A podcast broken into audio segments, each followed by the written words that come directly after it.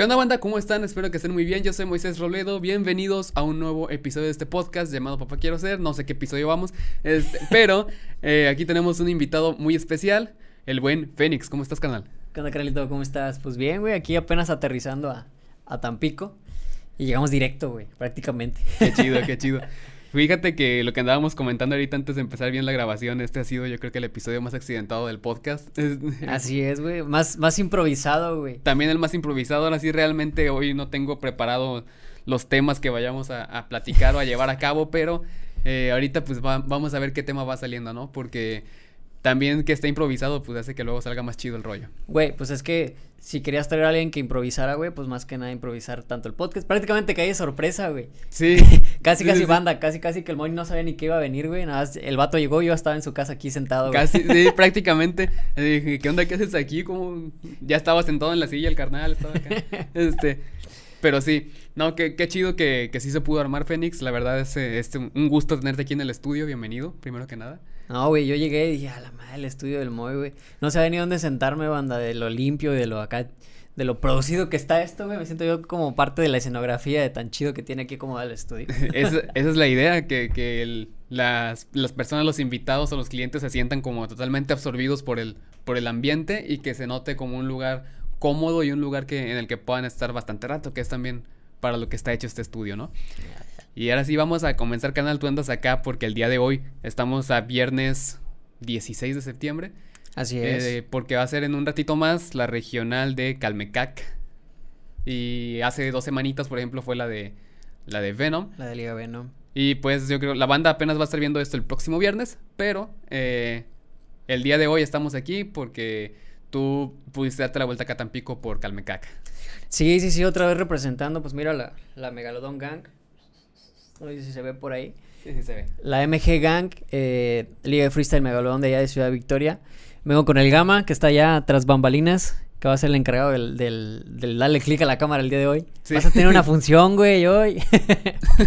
sí, venimos representando Victoria. Eh, a- pues ahora sí que yo traigo en la mira campeonar, hermano. O sea, no te digo que las anteriores pasadas, las anteriores pasadas, güey. Hoy las, nomás. las, las veces anteriores que había venido, había venido como de chill, ¿no? Sí traía la idea de ganar, pero venía más a convivir, a cotorrear, a disfrutar lo que es la cultura. Hoy sí vengo como... como Vienes mentalizado. Muy, muy mentalizado, sí, vengo muy rocky, güey. Hoy sí vengo rocky. este, vengo muy, muy enfocado en, en, en ganar. Sé que viene mucha gente de mucha experiencia de, de Matamoros, este, sobre todo gente de aquí local que ya tiene eh, renombre. Pero pues a mí vale madre contra quién me toque, güey. O sea, realmente yo sí traigo ese, ese enfoque de darle, darle macizo. Esperemos una predicción y que, y que ya el próximo viernes sí digan, mira, güey, este dato sí traía la, la, la idea de ganar y ganó. O puede ser que quede en ridículo y caiga en octavos, no lo sabremos, lo descubriremos, hermanos. Sí, sí, sí. De todos modos estaremos publicando historias por ahí nomás para, para andar ahí cotorreando con la banda. Y pues de todos modos ahorita la gente va a saber que, que anduviste por aquí en cuanto subamos las historias. Pero bueno, este, vienes mentalizado, vienes preparado. Eh, creo que la última vez que nos vimos fue en BDM. En BDM. En BDM, ajá. ¿verdad? Que también ese fue un, un evento que la raza disfrutó bastante. Estuvo, estuvo muy chido. Esa vez quedó campeón Trova. El buen trova de la 186. lo Que si la, ve el buen Trova este episodio, te mandamos un saludo, carnal. Espero algún día estés aquí sentado también. Otro galáctico. Otro sería, galáctico, claro. Porque aquí, ya- aquí estuvo More. Ya estuvo More, sí. También un saludo, carnal. Güey, el More es una gran persona, güey. Sí, la verdad me, me cayó muy chido y, y tú viste el episodio, se armó un cotorreo muy tranqui con él. Con el 13. Sí, Es- ese fue el único momento en que me agarró eh, desprevenido porque yo andaba ya en mi rol de, de entrevistador. No, nomás estoy poniendo excusas de que me, me alburió el vato. Este, pero bueno, también hemos estado viendo que últimamente eh, tus redes como Fénix has estado bastante, eh, bastante activo. Que Sí, sí, sí. primero empezaste a hacer como tu cambio de nombre en redes sociales, que no me acuerdo cómo estabas en Instagram antes, Estaba como guion de papel. guion de papel. Ajá. Que creo que tiene que ver con una de tus canciones, ¿no? Sí, tiene contexto, banda, pongan atención. Este. Ese, el, el arroba avión de papel, yo lo saqué de una canción que tiene como del 2012, güey, más o menos, que se llama Aviones de papel. Que es una canción que yo escribí como una carta al cielo, prácticamente. Este, es una, una letra que yo le escribí a mis, a mis familiares que ya no están conmigo. Pero si tú ves el video, que igual y si quieres te lo, te lo comparto eh, para que lo puedas mostrar Sí, después, claro. ¿verdad? Sí, échalo, échalo. Em, en el video yo hago como un recorrido, voy recopilando como fotos o recuerdos de mis familiares. Subo pues la sierra de, de allá de, de- que, que está en Victoria. Y cuando ya llego a la, a la, a la cima, a la colina, empiezo a escribir sobre aviones de papel eh, los nombres y mensajes que yo quería decirles que eso fueron real, o sea, no fue Ujú. nada como que actuado. Son mensajes reales. Yo hago los aviones y entonces los, lo- los tiro por, por, por ahí. Pero acá como, como background, a mí nunca me han volado los aviones de papel. nunca, nunca he podido lograr que, nunca he logrado que, que puedan volar.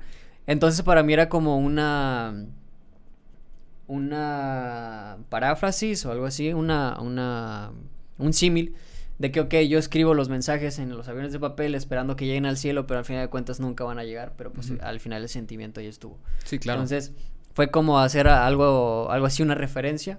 Y por eso salió del, el de arroba avión de papel. Y ya ahorita, como dices que estoy migrando a, a- a otra etapa en, en- en mis redes, pues ya los cambié por FNX. FNX, síganme, porfa, para subir de seguido. Sí, entonces también eh, ahorita que estás haciendo toda esta migración de tus cuentas y que también estás dándole al, al stream, que ahorita vamos a llegar un poquito más a eso para que terminemos con, con ese tema el episodio. Ajá. Este, pues vamos a hablar un poquito de, de, de tu AKA primero, el, el Fénix. De, de dónde sale tu nombre Fénix, porque sabemos que es un ave que tiene misticismo. Que Ajá. es el, el ave que, por ejemplo, eh, que eh, al morir resurge de sus cenizas. Ujú. Que es una rima que me dicen en todas las batallas, banda, por cierto. Si, si, si alguien. Si, ¿Verdad que sí, güey? Tú me lo has dicho. Si, si le va a tocar contra mí, ya cámbienle, porque siempre me la dicen. Y siempre la celebran, güey. Como que, como que si fuera una rima muy nueva. Pero bueno, este. Sí, justo. O sea, la, la analogía, que era la palabra que se me fue ahorita. Analogía. La analogía, este, de, de, de mi nombre va precisamente en dirección a la leyenda. O sea, yo encontré en lo que es el, el, el rap principalmente y después me fui a ampliar a- hacia el hip hop porque hubo un tiempo donde intenté bailar breakdance. No se me dio, carnal, no tengo el cuerpo ni la habilidad para bailar break. Este, intenté grafitear, tampoco se me dio, güey, no soy muy hábil en eso. Que por cierto, yo cuando agarraba la lata de, de para, para grafitear, güey, soy, soy, soy, ven mi cuerpo, gente. No, no soy una persona con una gran eh, volumen físico, ni en mis dedos, güey. O sea, cuando yo agarraba la lata para empezar a grafitear, güey, se me cansaba el dedo, güey. Entonces, Sí, sí, sí. Le, tenía que hacer así, entonces tampoco fui muy hábil para grafitear. Entonces, por eso me fui como que anichando en, en, el, en el rap, que fue lo que, pues, posteriormente, pues, ya me tiene aquí, principalmente. Este, pero sí, yo como que agarré el- lo que es el hip hop y el rap como un método de catarsis que precisamente un ejemplo claro es lo que te acabo de contar de aviones de papel. Sí, sí. Este, como un ejemplo de catarsis de cosas que yo estaba viviendo en ese entonces. Y de ahí surge porque yo dije, güey, ya no eh, no me puedo no me puedo encasillar en un en una mala racha, sino que tengo que encontrar algo que me ayude a dar un siguiente paso, un paso adelante. Entonces, buscando ahí, pues la referencia es esa, que es un, un ave que surge de sus cenizas y vuelve a renacer nuevamente. Es un ciclo, es un ciclo, es un ciclo. Entonces de ahí lo tomé como que un impulso para intentar cosas nuevas. De ahí fue cuando, cuando justo agarré la frase de, pues a ver qué pasa, güey, o por anécdota, como la tienen ahorita de, de Sí. Franco Escamilla, de intentar hacer cosas nuevas. Y pues prácticamente ese intentar cosas nuevas me ha llevado a conocer gente muy chingona, güey, a pues hacer cosas que no me atrevía. Yo era una persona muy tímida que no se, no les, no se atrevía a hablar en público, mucho menos a improvisar, güey. Entonces como que me fui orillando yo mismo a, a hacer ese tipo de actividades para romper con mis propios estigmas. Ujú.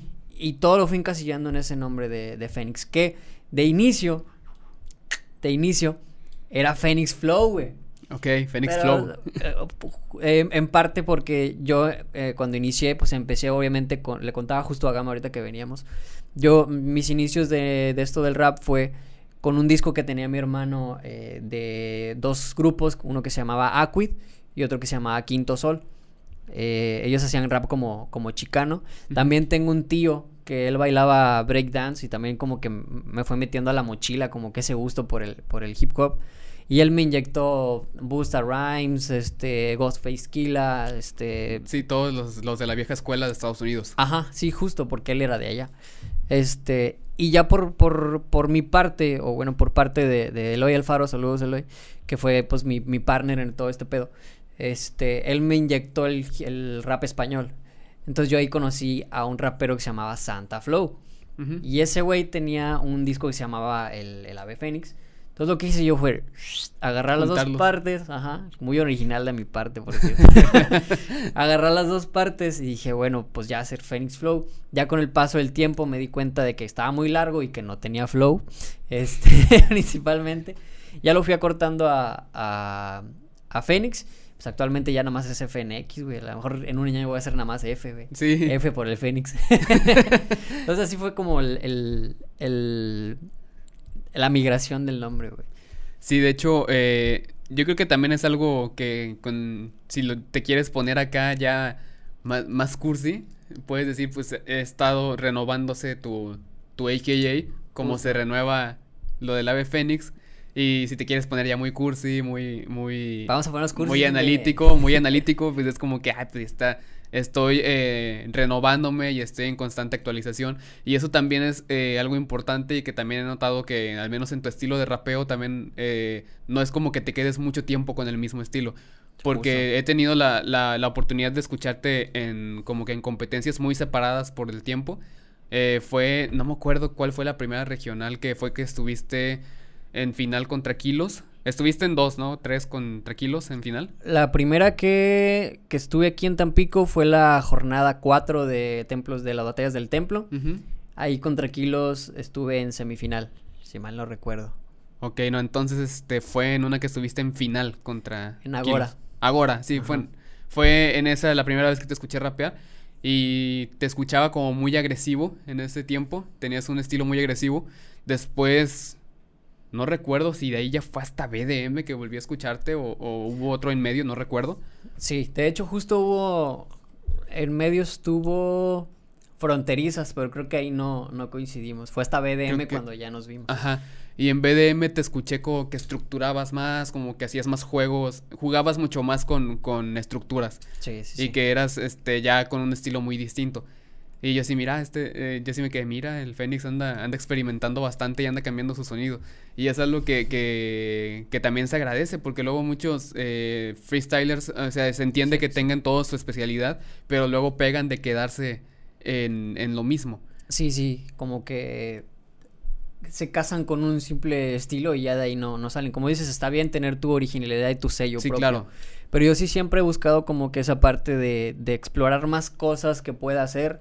A veces no salen tan bien, como por ejemplo estas de tecniquear. Me sentía cómodo, sin embargo, eh, no me dieron los mejores resultados como los que los que ya tú mencionas que cuando era un estilo más agresivo, más golpeado, que es la escuela que yo que yo traigo.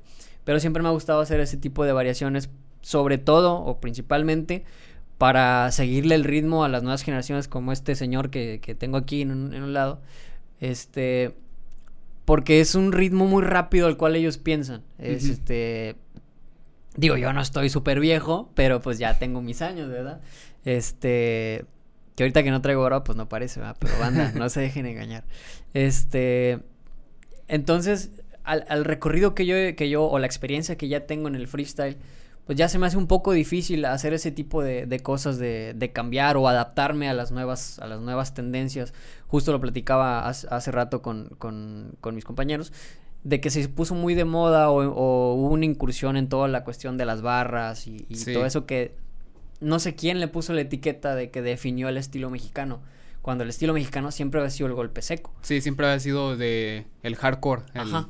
Sí, entonces es esa integración de las barras al, al, rap mexicano, a mí sí me costó un poco más porque yo venía de un arraigo de, del freestyle, del punchline duro, de igual y sí las metralletas, como se le decía antes al doble tempo. Al doble tempo. Ajá.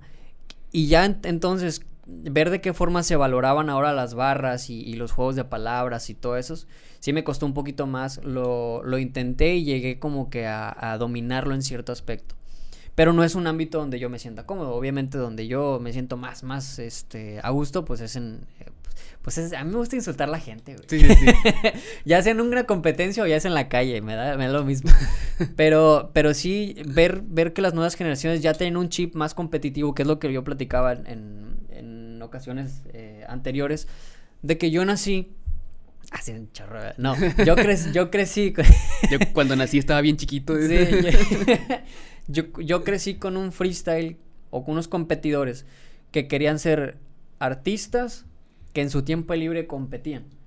Y actualmente lo que estoy viendo son la nueva generación de freestylers ya nacen con un chip competitivo a, a, un nivel deportivo. Sí. Ya se entrena, ya se lleva una rutina, ya hay formatos. Antes era como que, güey, te avento una bocina tengo amigos que llegaron a, improvisar en bases de reggaetón porque no había bases de, rap. De rap. O se improvisaba sobre las canciones de, raperos famosos, no ni siquiera sobre la base, sobre su voz, porque no había beats de ese, de ese género. Sí, sí, sí. Entonces yo nací con esa escuela y, la, y las personas que ya vienen en generaciones más eh, recientes ya tienen un chip competitivo muy duro, que sí es un poco más complicado tratar de adaptarse y tratar de ir a la par con su mecánica de freestyle a como la traigo, a como la traigo yo. Digo, para mí principalmente sigue siendo. Yo tengo un, yo formo parte de un grupo que se llama Los Lives, que nosotros tureamos, hacemos eh, eventos, tenemos shows. Para nosotros siempre fue lo principal eso, armar un show bonito claro. y ya extracurricular, pues eran las batallas. Las batallas de freestyle, claro. Y ahorita actualmente es al revés, normalmente la gente quiere pegar en el freestyle y está bien, o sea, si eh, ya básicamente ya no tiene que ver una cosa con otra hacer un show de, de rap hacer un, una batalla freestyle. O sea, son ámbitos completamente diferentes que los dos son respetables y de los dos se puede hacer un buen, un buen hombre. Sí, claro, y, y precisamente lo que mencionas sí es cierto, lo de que ahorita las, las nuevas generaciones de freestylers que están, que están llegando ya tienen una, una mentalidad muy, muy competitiva, muy deportiva, porque precisamente es lo que se presta por los formatos que hay actualmente, como lo es la FMS, que si te das cuenta en muchos de las, de las ligas, sobre todo en la liga española, ah, están bien jóvenes todos. En el caso de la mexicana, todos sí están más, son más grandes la mayoría. Están ya este, terminando sus 20 o están a, mediados de sus 20, son, son más grandes a comparación de en España, que está Gasir, que tiene 18, 19. En Argentina también la mayoría todos estaban bien chicos. Este, o sea, muchas veces ya en el freestyle el decir que tienes 26 ya, eres de los grandes, o sea, ya estás muy mayor, por así decirlo. O sea, y el pensar que es ser grande, ser mayor ya, el, el pensar que tienes 26, pues ¿cuántos, cuántos años tienen los que vienen detrás. Justo, güey. Y es, o sea, aquí es cuando ves la similitud entre el aspecto deportivo, güey un futbolista a qué edad ya es grande? Pues a partir de los 30, 29, 28 ya es, ya es mayor. Ajá, entonces ese es la, el parámetro que se, que se tiene como para decir, ok, este ya tiene experiencia, ya va en, en, los finales años de su carrera. Pero hay quienes desde los 26, por ejemplo, Cristiano tiene como 27 más o menos, y ya dicen, o hay, hay figuras así que tienen 27, 28 que dicen, güey, ya está, ya, ya, pasó lo mejor de su carrera. ya van en salida. Y luego ves así en la calle normalmente que, güey, ese vato tiene 27 años, tiene, está bien joven, güey, o sea, pero el, la diferencia que veo yo es en el alto rendimiento. Yo creo que, pues, antes te podría decir que desde los 18 años, pero ya hay gente desde los 16 que le pegan bien macizo. Sí. Bien macizo desde los 16 hasta, yo creo que la, la la edad dorada, por decirlo así, de, un freestyler está entre los 17 y los 24 tal vez. Que Más o menos. Que es el tiempo de vida que puede tener como para pegarla. Obviamente hay casos este, extraordinarios, pero yo creo que en ese rango de edad es lo que tienen como para empezar a, buscarla. Sí, incluso muchos de los que se meten así de que a darle muy muy fuerte al freestyle, que empiezan desde los 16, 17, como bien dices, este están buscando como que irse hasta arriba, hasta arriba, hasta arriba, hasta arriba, y ya que están arriba ya dicen, ah, ya, me salgo, y le sigo con mi música y pues así como que ellos ya aseguran un, colchón de éxito. Como es el caso de, de, Trueno, como es el caso de Woz, que ellos son de los, de los, de los ejemplos más fuertes, que ellos ya hasta están ganando premios, están con millones de visitas, millones de seguidores, y la gente ah, les, les está llorando que regresen a freestylear. Ajá. Y siempre eh, es algo que, me impresiona el que hayan podido formar una plataforma tan grande. Esto sobre todo ha estado pasando en Argentina. En España no he visto que pase, en México tampoco, Chile tampoco. En Latinoamérica no pasa, pero, pero bueno, perdón. Más bien Latinoamérica no pasa en, Norteamérica, por ejemplo, pero en Sudamérica, sí. Bueno, ahí te va. Vamos a cambiar. Ahora vamos a entrevistar a la Moy Banda. ¿Por qué crees que pase? ¿Por qué te lo, te lo planteo así? Pegó Trueno, pegó Woz, pegó Duki Pero ellos, digamos, hicieron una, una fanbase, una, una base de seguidores a base del freestyle.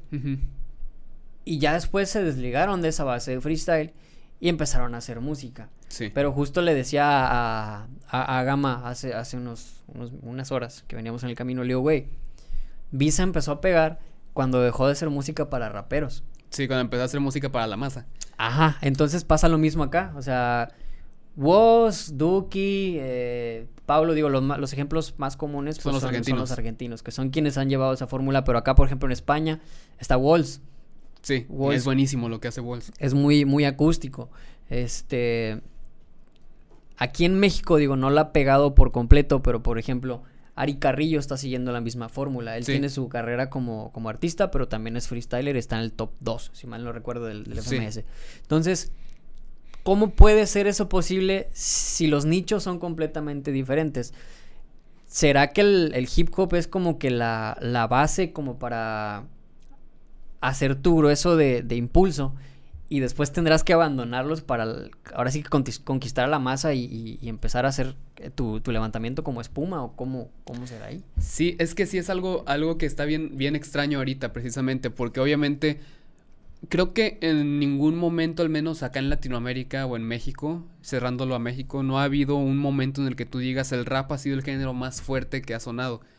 Porque ha estado el pop, cuando estaba toda esta, como por ahí del 2010, 2012, que estaban todos estos Alex Intec, Camila, Sin Bandera, todos ellos estaban en su, en su sí, sí. pico. Y después ya ha empezado el, el género urbano, pero por el lado del reggaetón. Y ya por ahí del 2016, con la salida de estos nuevos artistas, esta nueva camada de artistas que están ahorita en su prime, eh, ellos empezaron con el trap, que se lo trajeron también de Estados Unidos. Eh, ese género pues era de completamente de Estados Unidos y sí pegaba allá y pues luego empezaron a traérselo para acá también a Latinoamérica y precisamente eh, también yo creo que tiene mucho que ver, por ejemplo, el tipo de música que se escucha normalmente. Por ejemplo, ahorita también hubo un momento en que lo regional estuvo fuertísimo, que la banda era lo que más escuchaba, que prendías la tele y estaba banda puesta, que no le tengo nada en contra de la banda, me gusta mucho. Este, Hierro. Sí, hace, hace poquito la, la- me di la oportunidad como de empezar a escuchar banda y yo dije, ah, no manches, está, está chido este rollo. Este, pero bueno, me estoy desviando del tema. Eh, siento que también tiene mucho que ver con, con que lo que está sonando comercial, porque una cosa es lo comercial en la música y otra cosa es lo comercial que está haciendo freestyle ahorita. Y son diferentes nichos, como bien mencionas, son nichos bien distintos, el del freestyle y el nicho del, de la música, música urbana. urbana. Y los que se han podido meter más, lo que me he dado cuenta al menos, por ejemplo, volviendo al ejemplo de los argentinos, es que tanto Woz como Trueno sí se han metido al reggaetón o se han metido a, a trap, pero siguen teniendo una base muy rapera en su manera de escribir. Sí. Siento que también eso tiene mucho que ver en que hayan podido como que mantener su esencia de rapero, pero adaptándolo también a, a otros géneros. Por ejemplo, ¿has escuchado las nuevas de Jace? Sí, también Jace está haciendo experimentos. Ajá, tal cual. Pero si te das cuenta, Jace en su freestyle no suena tan rapero. No, suena muy músico. Ajá. Suena muy musical. Entonces es como una, una balanza entre cómo suenas y en qué vendes. Es, Sí. Yo creo que ahí. Y, y volviendo un poquito al ejemplo al trap, yo creo que va por dos partes. Una que, que yo creo que tiene mucho que ver es la apropiación cultural. Empezando Sí. por el trap. ¿Por qué? Porque el trap en Estados Unidos pues era música de gang, era música de pandillas y todo eso. Sí. Ya cuando es socialmente aceptado y a la postre comercial, ya es cuando empieza a, a migrar hacia otras partes del, del mundo. Pero primero tuvo que pasar por ese, por ese proceso. Y otra que también tiene que ver es que ya yo creo, considero yo, que ya no hay tanto tabú en mezclar géneros. Sí. Antes eran muy puristas de, güey, hip hop con hip hop, ranchero con ranchero y se chingó, güey. Sí, y hip hop es nada más boom bap. Ándale, sí, sí, sí, de ahí no sales.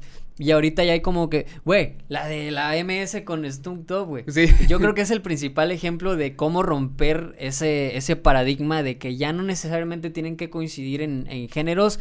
Otro ejemplo, por si no lo han buscado, búsquenlo. La de Cártel de Santa con, con los dos carnales. Acaba de sacar una rola, el babo con los dos carnales. Chéquela. Y es otro, otro ejemplo de, de, cómo se pueden hacer esas mezclas musicales, no solamente con, con, con, el género regional, con el, con el urbano. Digo, lo digo ahorita porque pues, son los ejemplos que traigo en la, en la mente. Sí.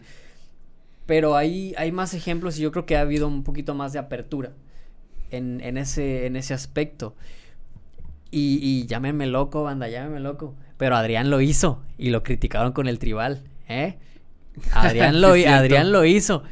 Este, pero obviamente decían que era un, decían, perdón, decían que era un adelantado su tiempo y todo eso, pero yo creo que volviendo un poquito al, al, trap, quien apoyó mucho para que se diera esa ola de, de artistas urbanos nuevos fue Adán Cruz.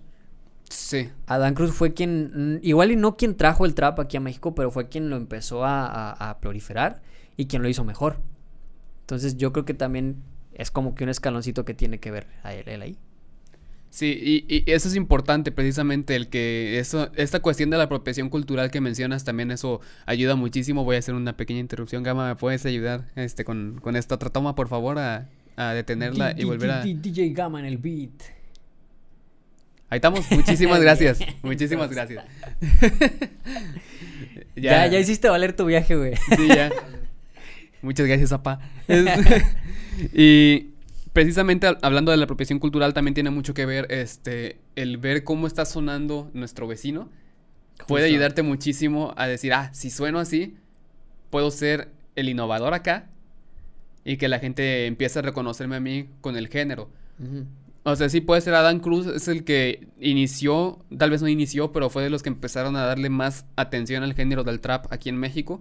Pero de que realmente ya fue como que logró que hizo que se empezara como que a a masificar esto, yo creo que fue Drake de en Estados Unidos. Drake fue el de los primeros que estaban, estuvieron a poner, empezaron a poner de manera este, masiva el trap. Cuando empezó a sacar God's Plan, todo ese tipo de canciones que con en todo ese disco Scorpion me parece. este fue con el que empezó a meter mucho trap y empezó también como que a masificarlo y ya luego lo agarraron los boricuas y que empezaron este, a hacer también sus experimentos de que de repente mezclar trap con, con reggaetón que es este el, el fuerte de ellos sí y cuando ya Luego viene acá mi, mi compadre el Benito, Antonio Martínez, y llega Vaponi y llegó mi carnal y, y, puso el fregadazo en la mesa de que, hey, esto es lo que se viene, y se empieza a sacar trap. Ya sé que mucha gente no lo traga, pero las cosas como son. Él fue el que empezó a meter la innovación desde 2000, que te gusta, 15, 16, y ya empezaron a traérselo todos para acá. Yo no recuerdo, al menos desde que tengo noción, que alguien haya dado un trancazo como hizo él con, con Un Verano Sin Ti. Sí. O sea, al, no sé si al día siguiente, por ahí lo leí, o a los días, todas sus canciones estaban en, en, el, top, de, los charts de Spotify y de todos. Y de Billboard y todo. De Billboard. Que justo ahí, eh, algunos especialistas lo que hacían era dar como como, ok, sí está, dentro de los charts mundiales estaba, estaba todo lo que era Bad Bunny, este, Harry Styles, por, por decir, que también tenía como que algo urbano. Y ahí de las cenizas del, del pantano emergió Joji con Glimpse of Us. Sí, uy, sí. Joji ahorita también está yéndose para arriba y él no trae cosas tan urbanas. Ajá, que justo decían como que fue una apuesta muy arriesgada la de, la de Joji de hacer Glimpse of Us, porque decían, la gente ya no escucha baladas. O sea, ya es muy rara la balada que escuchan, como dicen los, los eh, Sin Bandera, este, todos los grupos que eran como que de esa, de esa época, fue donde se quedó la balada, sobre todo en los 2000. Ahorita ya es muy difícil que un artista la pegue eh, balada. Pero lo que hizo Joji fue una fórmula, porque banda, la música se trata también de fórmulas. ¿eh? Claro. Este, que fue, normalmente dicen que cuando una una balada que es exclusivamente con piano, sin otro acompañamiento más que la voz, si pega va a romper el charts. Y, Joji se, se, coló creo que al puesto 2 de, de, los charts de música. Y la homologaban con, por ejemplo, eh, Someone Like You de Adele. que también hizo lo mismo. Y con When I Was Your Man de Bruno Mars. Entonces, esa fórmula que le sirvió a ellos la agarró Joji y la logró pegar en, en, esos, en esos charts. Pero sí, o sea, si tú veías el resto de la lista, era como dices Drake, Harry Styles, era este Bad Bunny sobre todo. Entonces, sí el trap llegó como que a poner un, golpe en la mesa de, de esta parte que decimos de, no sé si de apropiación cultural o de expansión ritmo con ritmo, porque Ajá. si tú escuchas el disco tiene otras cosas de, de salsa, tiene ritmos Sí. muy diferentes. Tiene no- ritmos latinos, o sea. Ajá. Y, y de hecho sí se me hace impresionante lo que... Lo, fuera de lo que puedan este, decir de, de Bad Bunny como artista, que si canta, que si no canta, que lo que sea, yo lo estoy viendo más como el producto que él está presentando. Sí. su música. Y, y- y- cuando todos estaban haciendo como el trap muy purista, muy así de que es un tres cuartos y, y, este tiene que estar acá con unos hi-hats bien, bien marranos, bien, bien, este, bien atascados, acá de que un chorro de contras. eh, eso era el trap en ese momento. Pero ya luego llega Bad Bunny con su primer álbum y empieza a decir, mira, y si lo juntamos con bachatita, y si hacemos con un poquito de rock, y si hacemos un poquito de esto. Sí, si lo haces, si lo haces latino, Sí. pues, que es justo como que el segundo paso ya después de la apropiación cultural, que ya tienes como que decías la base, cómo se hace en otros lugares. Y entonces dices, bueno, ya lo domino, ahora cómo lo puedo mezclar con lo mío. Igual y, y no solo Bad Bunny, sino otros artistas dicen, ok, mi estilo es así. Y justo es algo que platicaba con otros compañeros que decían, güey, normalmente cuando los artistas que ya están posicionados, primero hacen canciones comerciales y ya después hacen lo que quieren, ya que están posicionados. Yo creo que va más o menos también por ahí, También. De, de que tienes que hacer como que lo que te dicta el, el mercado, viéndolo desde ese, desde enfoque. Lo que te dicta el mercado, ya que estás bien posicionado, ya entonces tú puedes empezar a explorar y hacer lo que te gusta. Yo creo que también va por, por ese Sí, lado. y yo creo que el, el ejemplo más, más este, palpable que podemos ver de esto, de que primero haz todo lo que tiene que, lo que tienes que hacer para pegar, y ya cuando digas, ok, ya hice mi séquito de seguidores, ya después me puedo hacer lo que realmente quiero hacer, es Lady Gaga. Ok, Le- sí. Lady Gaga empezó con todo el pop electro, bien, bien marrano también, súper atascado de sonidos, con esto, y también este, en su imagen, eh, para sus relaciones públicas, ella, pues lo del vestido de hecho de carne, lo de... El teléfono. Lo del teléfono, o sea, que usaba atuendos bien extravagantes. Eso también le ayudó a posicionarse en el ojo del huracán público. Y ya después cuando empezó a sacar, por ejemplo, canciones más yacceritas, como con este señor Tony Bennett, que es como que el rey del jazz en Estados Unidos en general, eh, pues ella empezó a meterse al jazz y todos empezaron a decir, no manches la voz que se carga Lady Gaga. Sí. Y todos empezaron a decir, ¿qué onda? ¿Por qué no sacó esa voz desde que inició? Y pues, ¿cómo iba a sacar esa voz si el, el género que ella estaba haciendo no se prestaba para que sacara la voz así? Luego vino a Star is Born y empezó a sacar más su voz. Este, y ahorita ya está haciendo lo que ella quiere y sabe que lo que ella quiere hacer va a pegar. Ajá. Sí, porque ya tiene un nicho. O sea, ya es más Sí. fácil pegar con un mercado ya cautivo. Es la diferencia Sí, que claro. cuando, cuando tú inicias, si... Híjole, yo creo que la- ahí la, la fórmula, por decir, estuvo al, estuvo al revés. Si Adrián hubiera empezado, llamando, viendo el ejemplo todavía a través del tribal, Sí. si Adrián hubiera empezado con un rap como se como dictaba la norma de Cártel de Santa, de Control Machete, como se hacía en ese entonces, porque si no sé si tú recuerdas, el estilo de Adrián siempre ha sido muy suave. Sí. Tiene un disco muy bueno con HP que se llama Console, Ujú. te lo recomiendo, banda, está muy bueno. Este, pero él siempre ha sido muy suave, después dio el salto y empezó a hacer trap también, pero ya que estaba posicionado, pero muy tranquilo.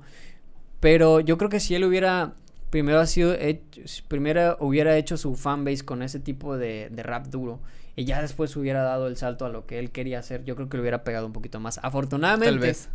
afortunadamente, ahorita ya tiene ya tiene canciones más pegadas, por ejemplo la del, la del Canelo, ¿has escuchado la canción Sí. de Canelo? Que por cierto va a pelear o ya peleó. Sí. Apuéstenle, por favor. Sí, sí. Este, por ejemplo, esa, la, de, la del Canelo, yo creo que ya tiene es- esa oportunidad de darse la apertura de hacer cosas que él quiere. Pero yo creo que en, inicio la fórmula como para dar un buen salto en la música es entrar por ahí. Sí. Lo vemos regresando, banda. Nos regresamos. Regresando al freestyle, Claro. es lo mismo. O sea, primero tienes que hacer batallas, tienes que hacer tu nombre en el free, ya que tienes como que amarrado lo que el público quiere, ya entonces ya puedes darte la oportunidad de, de cambiar de, De aire. De, de aire, ajá.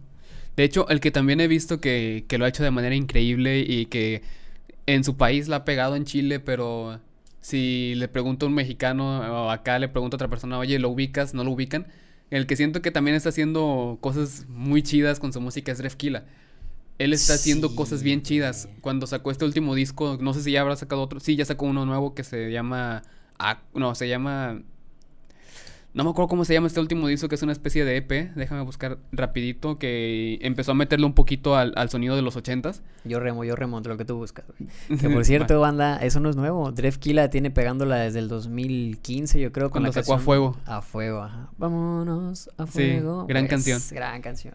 Pero como, como dices, o sea, él tuvo que hacer batallas primero para después hacer lo que él quería. Duki ha declarado lo mismo, que él realmente las batallas nunca lo veía como un negocio, lo veía como una plataforma para entonces ya empezar a hacer música. Sí. Mira, sacó en 2021, aunque todos estén mirando, aunque estén todos mirando, perdón. Y ahí es donde saca esta canción que se llama Tu Sabor, que es la que es favorita del público de ese EP, que es con sonidos de los ochentas, que ahorita están muy fuertes también. Y también, por ejemplo, tiene otro disco de Claudito Sunshine, pero cuando empezó él tiene varios discos, como uno en 2016, luego hizo otro como continuación de ese disco, por así decirlo, de canciones que no salieron en ese primer disco. Luego sacó este disco Trend, que es cuando salió a fuego y todas estas canciones que lo empezaron a, a- a posicionar más en Chile y en varias partes de Latinoamérica. Y ya también luego sacó este disco Aqua que se metió más al reggaetón y tiene esta canción que se llama Exhibicionista que también está bien chida.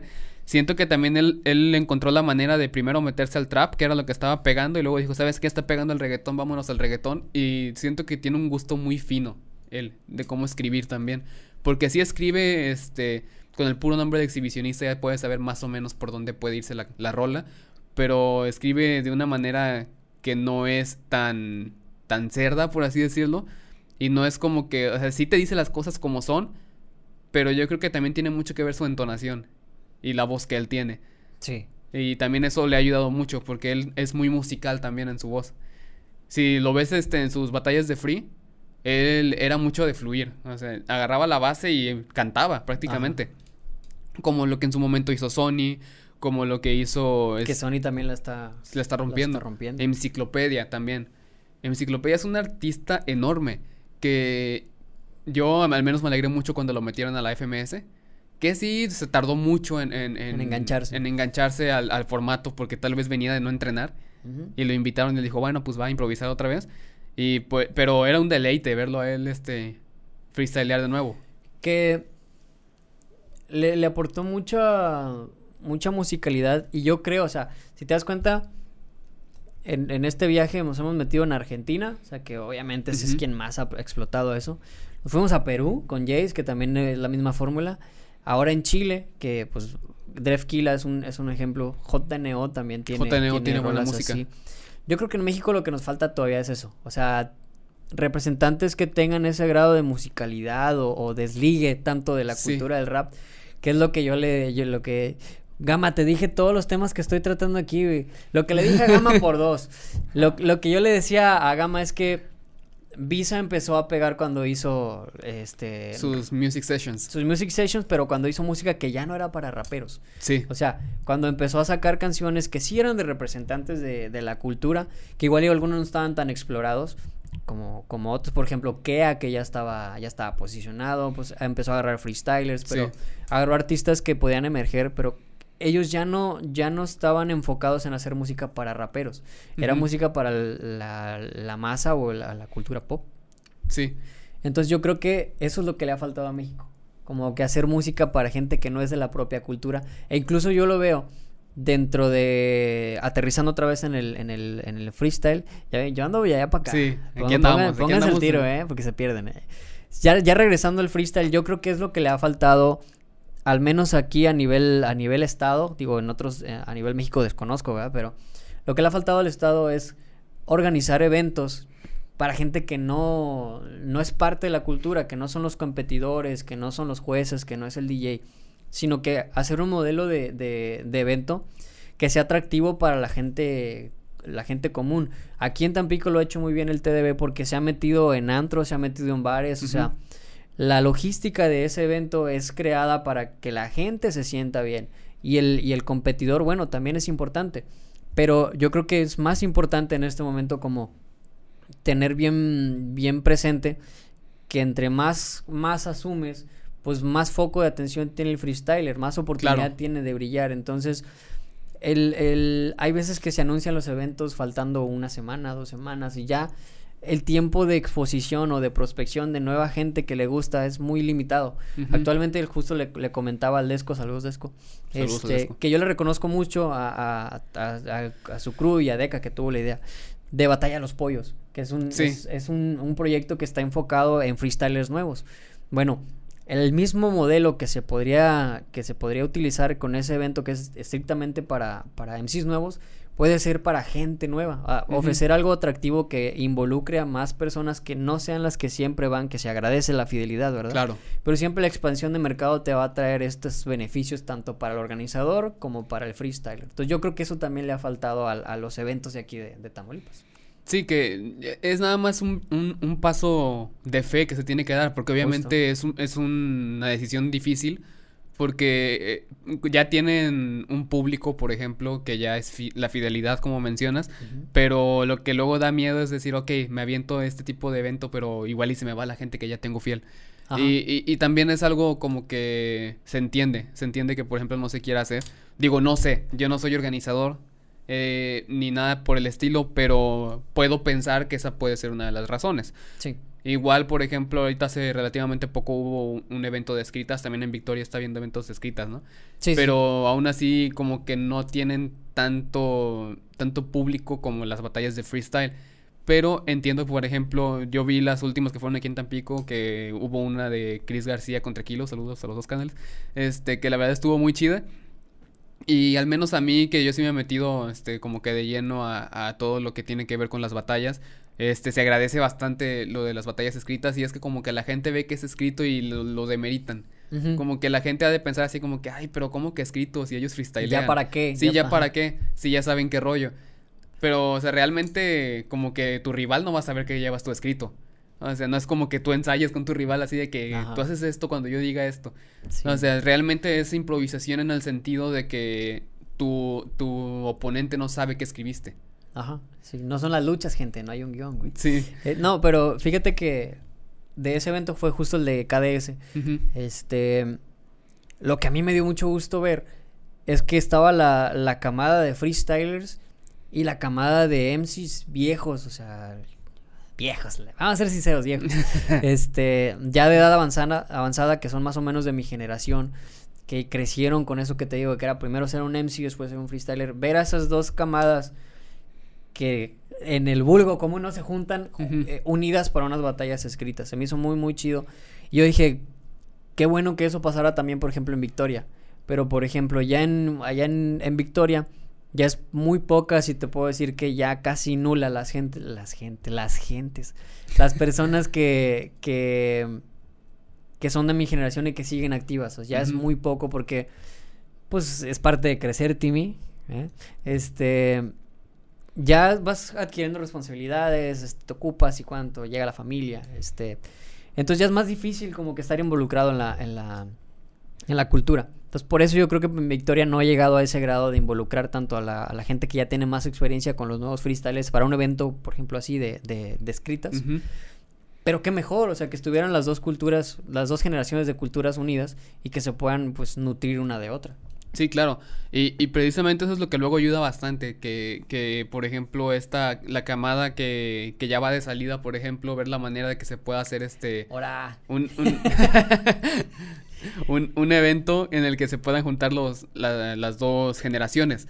Y pues yo creo que, por ejemplo, empezar por batallas escritas o por shows, eso también puede ayudar mucho. Que ahorita se me acaba de venir a la mente volviendo al tema de, de, los, de los artistas que, que han formado su, su, base en el freestyle y que ahora se han migrado a otros géneros. Al que he visto de México también que lo ha hecho, que hace poquito descubrí que tiene su, su música inédita y lo empecé a escuchar y tiene una musicalidad muy chida, es Jorge Iván. Ya, de Mexicali. Sí, Jorge Iván tiene eh, música muy chida. Y la verdad él sí está saliendo como de la caja del, del, del hip hop. Hip -hop y la verdad está haciendo muy buenos trabajos. Y, y yo creo que, que, ahorita le está emergiendo, ¿verdad? Porque también está forjando su nombre en el free. Pero también siento que, que si él le, le, echa ganas y le presta atención al tipo de música que está haciendo ahorita, eh, sí puede irse para arriba, pero muchísimo. Y está, está muy interesante lo que él hace y, y precisamente como ya para darle cierre a, a, ese tema, este sí es algo como que muy chido que, que empiecen a experimentar porque muchas veces también estando tú metido en el freestyle pecas de querer quedarte en eso este, inconscientemente de querer quedarte como que me conocen por el hip hop pues le tengo que seguir por ahí.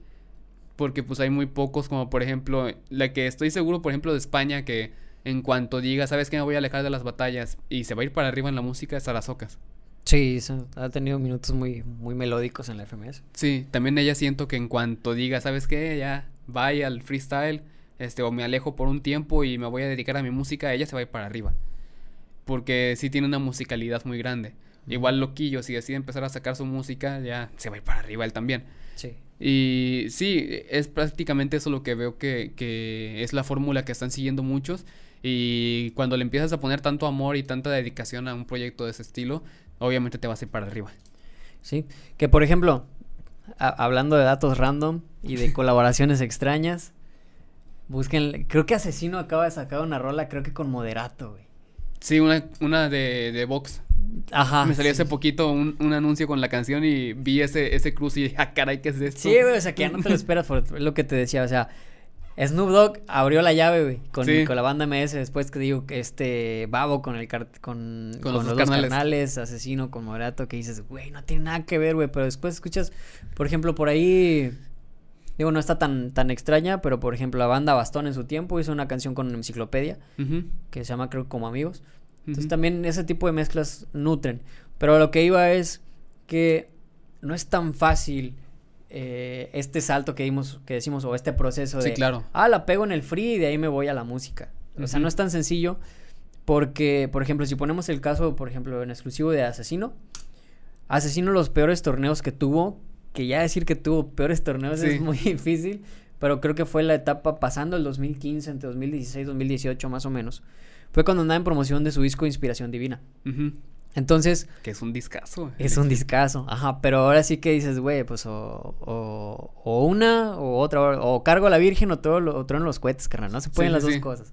Entonces, e, ese equilibrio que llegan a, a tener ese tipo de, de, artistas, sí es de reconocerse porque dices, güey, o sea, le metió al freestyle, pero también hace música y a los dos les va con madre, güey. Vos cuando, cuando ya, ya tenía vino melón, ya tenía terraza, volvió al internacional y le dio batalla asesino. Y que dices, güey, este vato no pierde la chispa.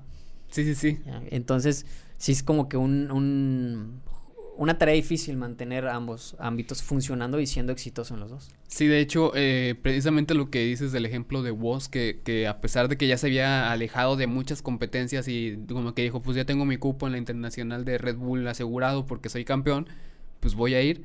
Y pues la verdad sí fue como que ya había sacado la de Canguro, ya había sacado Púrpura, ya había sacado Andrómeda, todas estas canciones que eran más raperonas. Ajá. Pero ya luego con Canguro se fue para arriba. Sí. Por, el, por la temática que maneja para empezar y por cómo es la música. Está muy rockerona en cierto punto.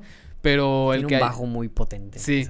Y el que haya regresado a la internacional y tal vez me linchen por esto, por lo que estoy por decir. Pero, pero cuando la primera réplica que de asesino contra Woz, yo sentía Woz por encima. Vámonos, güey. En ese momento yo, yo sentía Woz encima. por poquito, así poquitito. O sea, si le daban eh, la victoria a Woz, ok, sí ganó. Pero si le daban réplica tampoco se me hacía descabellado. Ajá. Pero sí vi como que tantito ahí como que queriendo irse para arriba a Woz. Es que justo es lo que decimos, que también le decía, güey, vente, güey. o sea, tal vez que también le decía a, a, a Gama que todo depende de la tabla con la cual se están midiendo. O sea, vemos el lado subjetivo de lo que es tener un buen juez. Y justo creo que ayer veía un, un, post de Maquiavélico que decía que así como los freestylers pues se preparan, entrenan y todo, pues también tener un rack de jueces capacitados también es importante en el, en el, en el freestyle.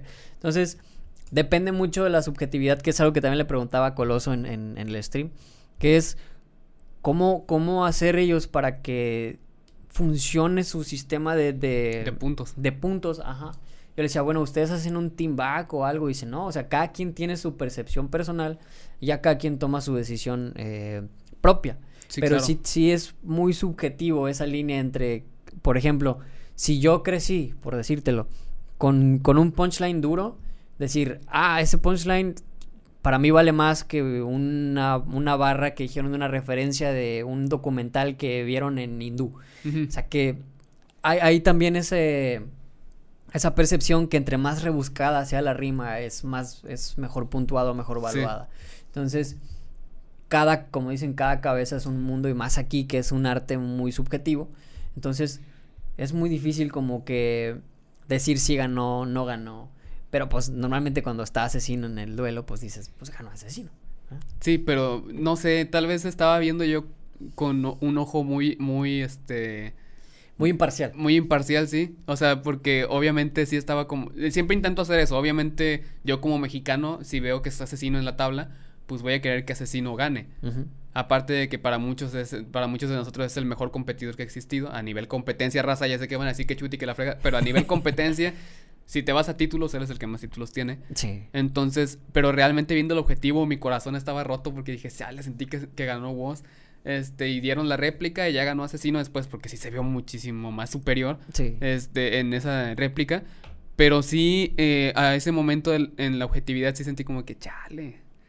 Igual, por ejemplo. Para ver dos veces. Sí, en esa misma, este. Internacional, cuando dieron réplica contra Ballesté, yo desde la batalla normal sentí que Ballesté había ganado. Pues es que, por ejemplo, también dicen que eh, ahorita en la última, en la semifinal contra Raptor, también mucha gente se la daba a Raptor. Sí. Y se la dieron a, a Asesino. sí, sí, sí. En pocas palabras, el nombre de Asesino pesa. no es que no, no es que no, no, no, no sea lo que es. Pero sí te puede llegar a influir ese tipo de, cosas. Digo, yo no soy juez, ¿verdad? ni, ni soy quien para juzgar asesino, ¿verdad?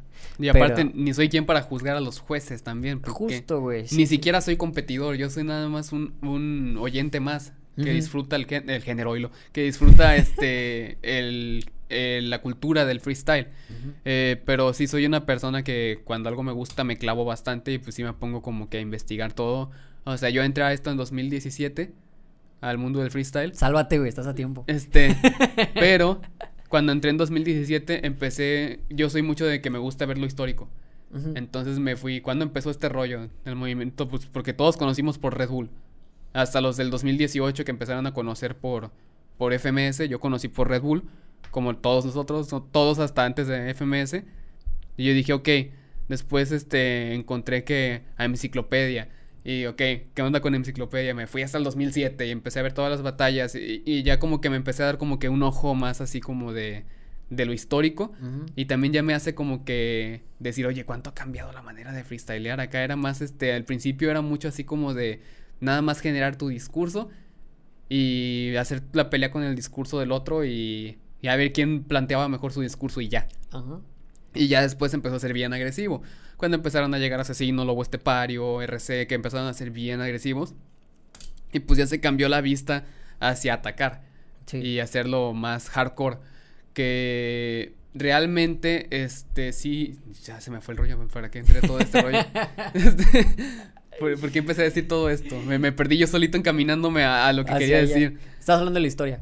Sí, este, y, y, yo creo que también eso es lo que me ayuda a ver como que de manera muy imparcial, porque ya tengo como que todo el antecedente de cómo era en un inicio, y también eh, el saber que, eh, por ejemplo, tener todas las, las, bases ya más musicales y de que también me gusta mucho como más el estilo de la poesía y así, pues sí me doy cuenta de estructuras y cosas así.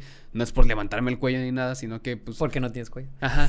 Este, pero porque sí, siempre me ha gustado mucho todo lo que es relacionado a lo musical. Y pues el freestyle tiene, tiene fundamento musical también.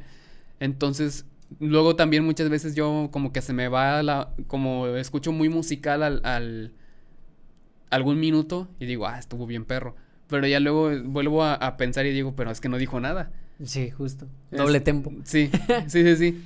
Este, y ya precisamente es cuando yo me doy cuenta que tal vez yo puedo hacer como que muy imparcial y por eso yo me permití decir, ganó tal, ganó tal, cuando yo diga, para mí quiero que gane tal, tal competidor. Este, y, y sí, yo siento que eso es parte de lo que a mí como que me ayuda a ver de una manera muy imparcial todo. Sí, yo creo que eso es como que una, una premisa que debes de tener como juez. Y otra, yo creo, yo sí coincido en que sí se debe tener cierto grado de conocimiento para juzgar una batalla. Como yo te decía, antes era... Eh, Perdóname. Este, échame la mano otra vez. Güey, estás mosqueando, güey. Te tienen para la cámara y estás ahí capeando moscas, güey. Pero, Perdóname por la interrupción, Fénix, continúa. no, tú no me interrumpiste, me interrumpió. el futuro de México, el futuro doctor de México. Este, pero bueno, lo que te decía, eh, una cosa sí es la imparcialidad y otra es el grado de conocimiento que deben de, de tener, porque por ejemplo, o sea, uno como, como MC que se clava entrenando y aprendiendo y eso, de que dices, ¿sabes qué, güey? Aquí voy a hacer un oximorón. ¿Sabes qué? Aquí voy a hacer un retuercano. Aquí voy a hacer una paráfrasis. Que dices, güey, me estoy esforzando por aprender figuras retóricas. Sí. Y luego que el juez no sepa catalogarlo como tal, sí es como que algo de que dices, güey, o sea, entonces tiene, el conocimiento tiene que estar a la, a la par. Antes sí era más sencillo. Te puedo decir que, como te digo, en, en, en, mis tiempos. En mis tiempos era como que yo te digo que eres un inútil, tú me dices que yo no sirvo para nada, ok. De esos dos insultos, ¿cuál estuvo más chido? Este, pues gana este. Pero ya hay tantas variables que se han mezclado con el freestyle como parte de la evolución. Digo, yo no niego que haya, ha habido una, una evolución muy, muy grande. Que ya es muy difícil o ya es más complejo evaluarlas una por una. Se creó la tabla, por ejemplo, de FMS de que, ok, cuánto de flow, cuánto de skills, cuánto de punch, cuánto de coherencia, o sea, puesta en escena, todo. Ajá, ya hay un millón de, de, variables que igual y antes sí existían, pero no se tenían como una métrica a evaluar. Pero el, el, fundamento sigue siendo el mismo, es puramente subjetivo. Los dos podemos estar de acuerdo que, ah, ese punch estuvo con madre. Pero tú puedes decir, para mí es un 4. Y digo, pues sí, pero no es un 2. ¿Por qué? Porque venía en una trabada, porque en en su 4 no tuvo coherencia, porque no tuvo puesta en escena. Entonces, es una mezcla de, resultados que al final de cuentas te deben dar un puntaje. Pero aquí te quiero preguntar, entrevistando a Moy parte 2, ¿tú qué opinas? ¿Que los formatos le abonan o le restan a la naturaleza del freestyle? Eh, bueno, yo siento que, que a como están los formatos ahora le abonan.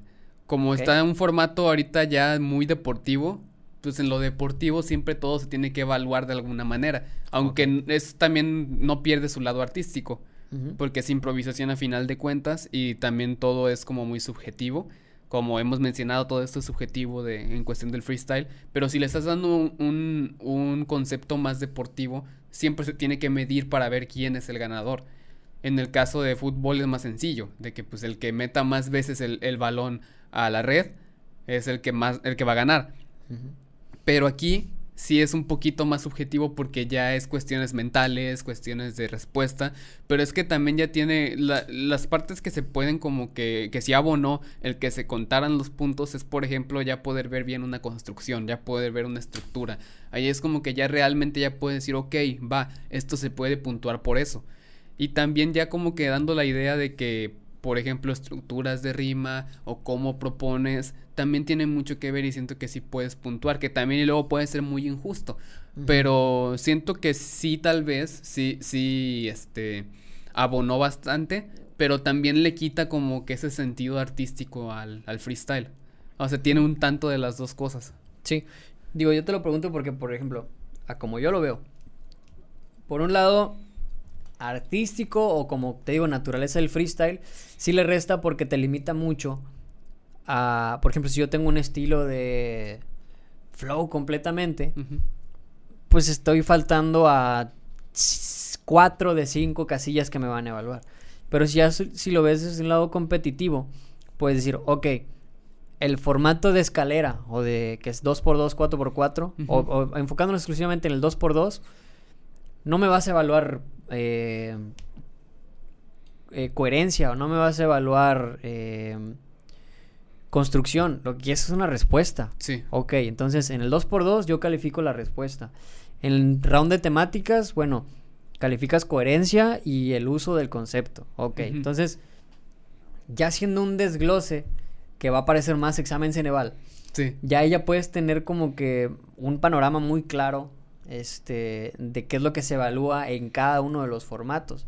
Pero no sé si el freestyle esté preparado para ese siguiente paso de decir, en este, en este formato, los, los, los parámetros que se van a puntuar son estos. Yo creo que es un poco más complicado. por un lado, sí le abona a, a, esta parte competitiva, pero por otro sí lo limita a lo que un MC está eh, acostumbrado por naturaleza a desarrollar.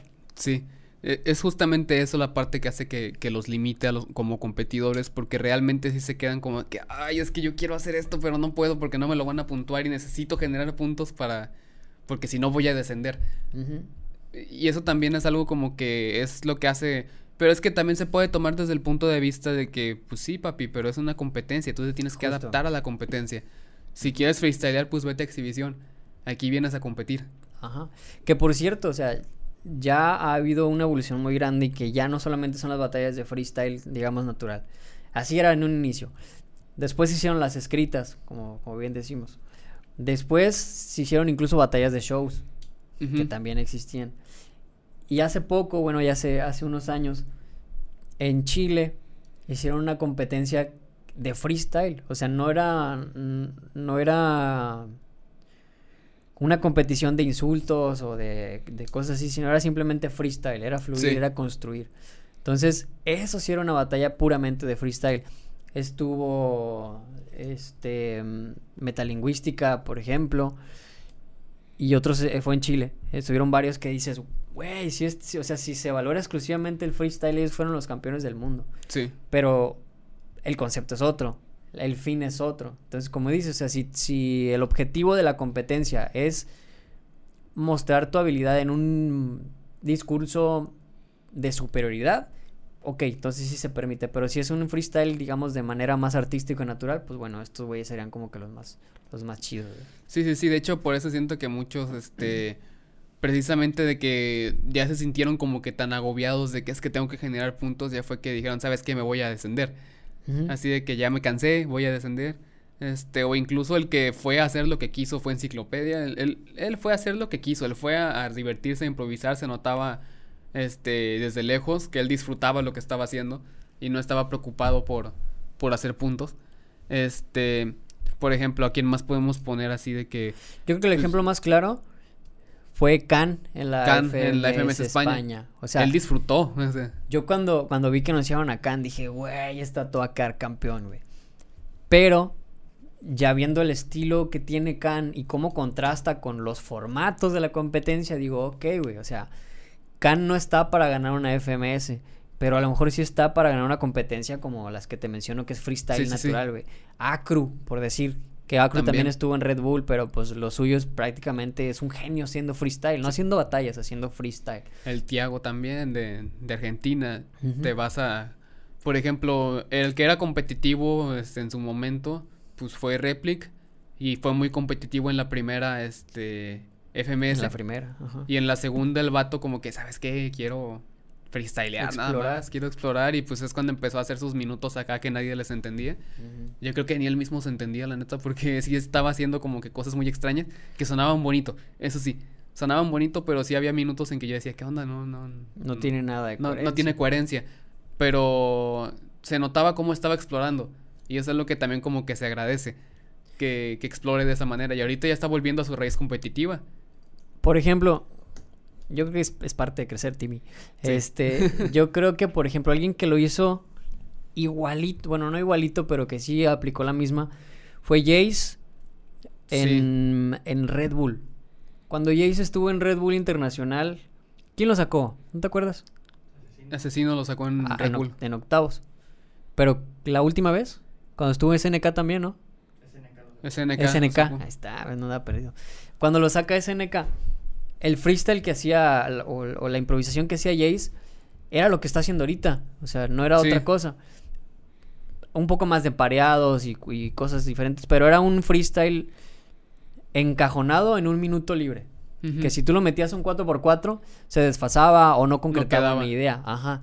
Entonces yo creo que lo que hizo Jace fue un, sacrificio con Paltan. Este fue hacer un sacrificio, sacrificar la, la Red Bull para tener un crecimiento en su, en su rapeo. Y a fin de cuentas es quien ha, tenido los mejores minutos del año en, en, las FMS. Sí. Hablando de sacrificios, más o menos lo que hizo, por ejemplo, ahora que vino More, que yo le, yo le pregunté, le digo, tú sacrificaste BDM por venir a Cam League, gana Cam League y tiene una BDM disponible sin ya tener que enfrentarse con los que habían ido a BDM en la fecha de Camp Entonces, yo creo que esa parte de inteligencia dentro del freestyle también tienes que tener mucho en la, en la, en la cabeza. Sí, de hecho eso también lo platiqué con él así antes, cuando el día que grabamos, no precisamente en, en, la grabación, sino por fuera. Él me dijo, sí, es que mira, yo vengo aquí, este, a... Fue Camp League precisamente cuando, cuando platiqué con él. Este, dijo, no, pues es que mejor me vine aquí, este, eh, para poder, este, irme por puntos, aunque sean menos puntos que en la BDM. Dice, pero aunque, por ejemplo, yo la gane y y no me acuerdo quién estaba más pegado a él en puntos en ese momento. Eh, gane BDM, este, yo voy a estar ganándole por 500 puntos. y, yo dije, no, pues no manches, sí es cierto, o sea. Pero uno se va con la idea de que es que tengo que ir a todo, tengo que ir a todo para que asegurar puntos. Pero pues ya este, este More ya estaba llevando un conteo más para adelante, más a futuro. Y pues ahorita sigue en el top. Sí. Y, también sí, lo está manejando de manera muy inteligente. Y pues sí está aprendiendo como que a sacrificar cosas por el bien de seguir subiendo. Porque a pesar de que no vaya todas, está yéndose para arriba. Y en el caso de Jace, por ejemplo, también con ya FMS, tal vez sacrifica un poco su 4x4 o este lo que es cuestiones de responder. Ajá. Pero él se encarga de que, por ejemplo, en, en Easy Mode, Hard Mode, temáticas y en minutos, sacar la mayor cantidad de ventaja de puntos y decir, ok, ya me puedo relajar porque siento que ya gané. Sí. Este, porque él con proponer y que le den un estímulo de proponer y en el que pueda explayarse, él te va a sacar muchos puntos. Y, igual, este, el que ya está haciendo mucho eso es asesino, pero él te puede sacar puntos en todo momento. Pero donde te das cuenta que realmente luego ya inclina la balanza hacia su lado es en los minutos libres también. Sí. Inclina muchísimo la balanza hacia su lado, como por ejemplo cuando hizo lo de este, lo de la placa de mi barrio, cuando empezó a hacer este la, rima de Adame en esa misma batalla contra Garza. Este, cuando empezó a, meter más juegos de palabras, empezó a meter como más este eh, barra, por así decirlo, más doble sentido. También es como que le ha ayudado como que en su estilo. Sigue siendo bien agresivo, pero le ha metido mucho a su estilo también de esa manera. Ha, ido explorando, ha metido más doble tempo de repente. Es una cuestión interesante. Que, que si tú te das cuenta cómo han cambiado, cómo han pasado los años, eh, cómo han cambiado las cosas, o sea, yo me acuerdo que uno de los punch más famosos que, que había en, en, el freestyle de Red Bull era el de las bambas más feas que se ha comprado de Nike, que ah, le dijo enciclopedia a a, piezas, que después se la repitió en, la internacional. Y después ves a Asesino diciendo, eh, voy a matarte en el escenario y mañana orinar en tu tumba durante el rosario. Y dices, wow, wow, ese es el estilo mexicano.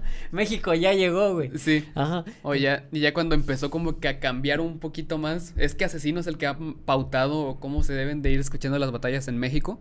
Y luego empezó, cuando hizo el, tu cráneo lo domino. Sí. Ya cuando empezaron a meter objetos ya es como que todos dijeron, ah, puedo usar así los objetos. Y todos ya empezaron a irse a ese modo de, de usar los objetos, porque todos decían, no, pues nomás como que hago, este, agarro, tengo el objeto aquí, nomás empiezo como que a rimar alrededor del de, campo semántico del objeto, y ya de ahí, pues ya armo algo para, para atacarte.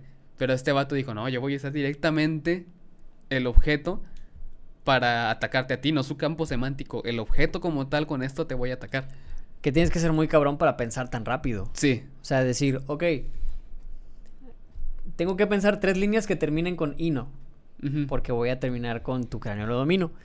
Pero al mismo tiempo tengo que dominar un cráneo. Si no le hubiera salido la dominada, ¿qué hubiera hecho? Sí. Si no le hubiera salido el flip con Bennett, ¿qué hubiera hecho? Sí, claro. Entonces, yo creo que tienes que ser muy ágil en esa, en esa parte. Por ejemplo, el SPAC, cuando hizo lo de las lagrimitas. Saludos, SPAC, que le quitó unas lagrimitas a un niño por clavar ah, un punch. Cierto, sí, sí. Hablando de sacrificios, el, el, el SPAC sacrificó las lagrimitas de, del niño por ganar una batalla. Pobre niño. Pobre niño, sí. Espero le hayas comprado unos después, SPAC. La verdad no creo. Pero sí, entonces... El, el, el, el tiempo que tienes tú para detonar la neurona y decir, ¿sabes qué, güey? Si no me sale esto, puedo cambiarla por acá. Tiene que ser muy, muy, muy corto. Y justo lo, lo comentaba también con, con More, le digo, ¿cómo es tu proceso mental, güey, cuando, cuando vas a clavar una rima? Me dice, bueno, dice, yo no me fijo tanto en la terminación, sino me fijo en cómo va construyendo. Y si veo algo, un punto débil, sobre eso me voy. Le digo, pero son fracciones de segundo. Y me dice, pues por eso, güey. O sea, tienes que estar, más que decir, es escuchar. Y ya entonces ves cómo puedes tú construir esa, esa rima. Sí, sí, sí. De hecho, eh, pues es precisamente como que lo que hacen muchos de los de México.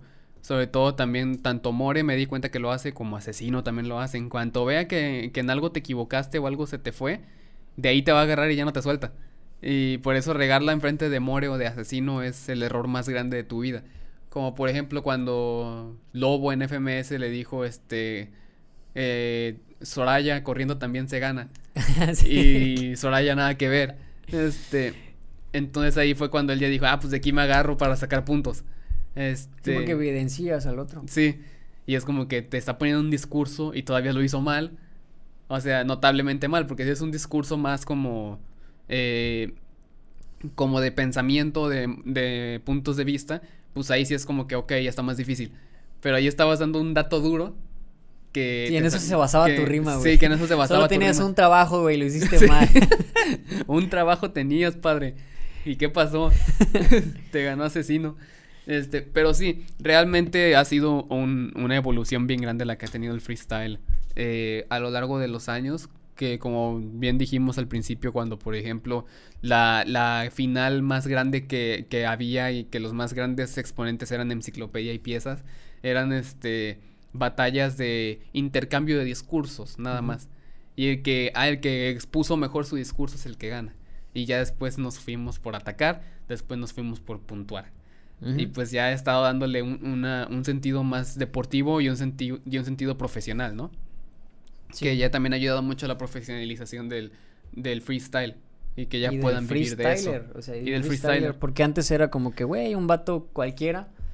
Un Adrián cualquiera que entró en ese mismo año y quedó campeón nacional e internacional. Podría ser un freestyler sin problema. Sí. Pero ahorita, buscando esa profesionalización del, de la disciplina, este ya es necesario una tabla eh, específica para medir esa esa actividad que ya es profesional, se necesitan jueces capacitados que midan esa profesionalización, se necesitan competidores que, que tengan esa disciplina de entrenamiento y de, de máximo rendimiento, se necesita infraestructura para mantener todo eso, entonces ya se está llegando a que se haga un oficio, por decirlo así. Sí. Muy, muy eh, especializado que ya cualquiera no puede hacerlo en cierto modo, o sea, de, manera inmediata. Sí, claro. cualquiera puede ser un freestyler, puede ser que sí, con entrenamiento, pero el camino es más difícil. Yo creo que tienes que partir de una base para ya entonces llegar a, a hacerlo. Sí, realmente sí, porque, por ejemplo, yo puedo ponerme a freestylear y empezar a practicar nada más por yo querer improvisar y ya. Este, y no, no me hace más o menos que, que alguna otra persona. Pero el que quieras ya profesionalizarte, ahí sí es como que ya tienes que ser, no únicamente tienes que entrenar, no únicamente tienes que, que ganar competencias, sino que tienes que ser constante. Porque también este, puede que ganes una competencia y luego pierdas las siguientes cuatro. Y luego otra vez, y luego otras cuatro te las avientas perdiendo este, ya debes tener la constancia de al menos quedar en podio en todas las competencias a las que asistas, como es el caso de, de, los que están ahorita hasta arriba. Bueno, los que están ya en FMS no tienen por qué ir a competir porque ya están en el máximo circuito, pero los que están ahorita en, en, en ascenso, Ari, Gonzo, eh, Trova, eh, More, todos ellos tienen que irse a estar constantes a mínimo quedar en podio. Mínimo, no pueden darse el lujo de quedar más abajo. ¿No? Ya es como la, tu mínimo punto para llegar es un segundo lugar que te dé ciertos puntos. Ya he perdido para no desperdiciar la, la, la, ida. La ida, sí, la vuelta. Pero viéndolo como un modelo de negocio, ya estás ahí arriba, ya estás en la FMS que sigue. O sea, yo creo que muchos ahí es donde ven realmente qué hacer con esa plataforma para hacerle un negocio. Me imagino, ¿verdad? Porque yo no, ni estoy en FMS, ni voy a estar en FMS. Así que pues yo estoy suponiendo, pues. Entonces, hay gente como, no sé, por decirlo, asesino. Eh, y, todos los demás que hacen batalla de campeones. Entonces, ya estás en FMS, bueno, haz batallas de exhibición. Hay otros que dicen, no, ¿sabes qué? Yo te vendo fechas como, como juez. Otros, ¿sabes qué? Yo te vendo merch como RC, que vende sus playeras te vendo cursos como Skipper, que estaba aliado con Creana, por decirlo. Sí, sí, para hacer el curso de freestyle. Skipper tenía un curso de, freestyle. Entonces, ya estando en la plataforma, yo creo que también hay que seguir siendo inteligente de ver, ok, en qué transformo esta plataforma que tengo en, en la FMS, este foco de atención, para seguir pues generando. Pues yo creo que, por ejemplo, alguien que no lo hizo de la manera adecuada es, por ejemplo, B1. Sí. B1 entró y salió como que sin, sin no quiero decir sin pena ni gloria, porque sí es un, ex, un logro llegar hasta allá. Pero siento que no logró hacer clic con lo que seguía para seguir haciendo negocio. Sí, yo siento que, que, realmente de ahí se vio su... Yo precisamente también cuando empezaste a mencionar de que, que, que sigue, el que se me vino a la mente fue B1, que llegó y luchó para ascender directo, porque él ascendió directo con, con Garza, ¿no? Sí, sí, fue en la jornada, el, temporada de Garza. Sí, ellos dos ascendieron directo.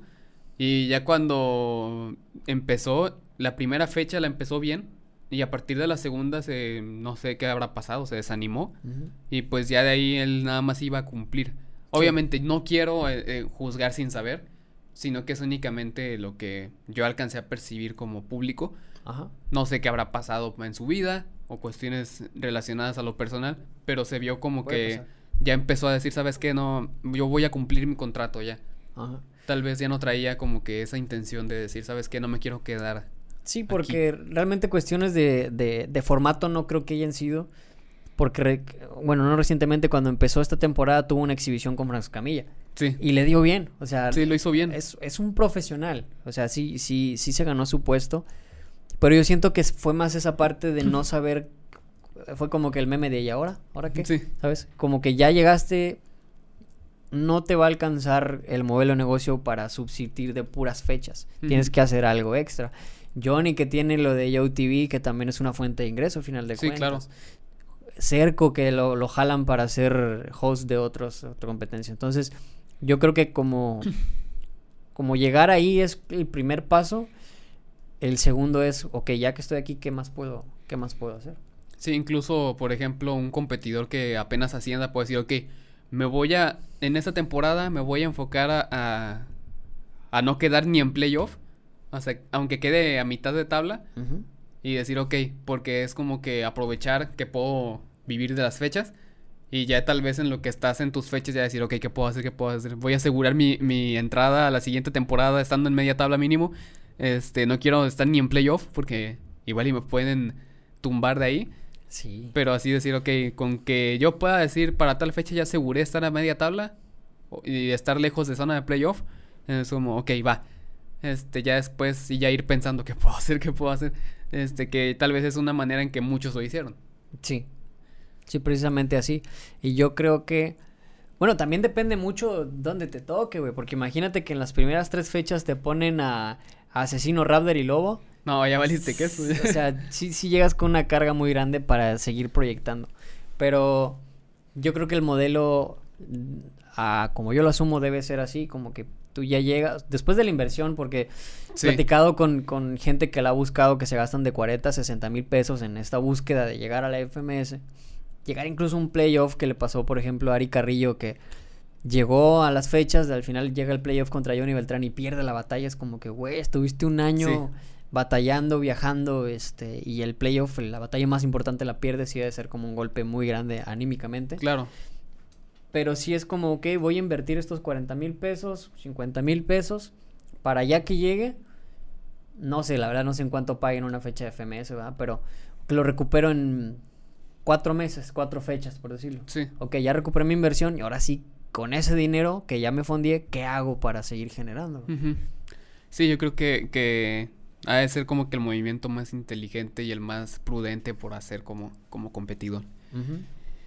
Bueno, Fénix, creo que este es un tema que es lo, lo actual.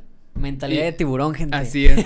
y ya para terminar con, con, con, el episodio, vamos a hablar de esta faceta de Fénix que ha estado como streamer, este, con lo de... Empezó haciendo viernes de cringe.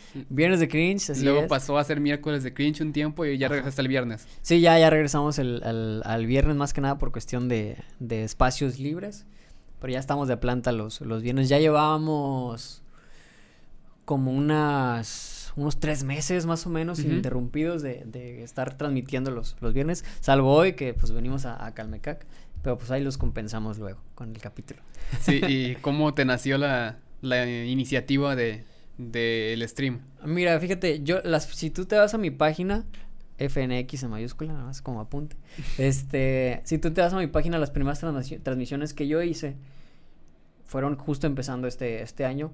Era yo en mi sillón, de hecho ponía un mueble que tengo con el celular recargado y la, televisión de fondo. A veces ni se escuchaba el stream porque como tenía canciones me bloqueaban el, el, eso por derechos de autor. Pero yo empecé haciendo transmisiones porque le quería dar promo a un EP que tengo que han salido. Mi plan era sacar una canción por mes. Entonces, yo hacía las transmisiones para, pues, cotorrear con la gente, pero ir como anunciando que tenía, tenía unas canciones. Sí, sí, sí. Nada más saqué dos.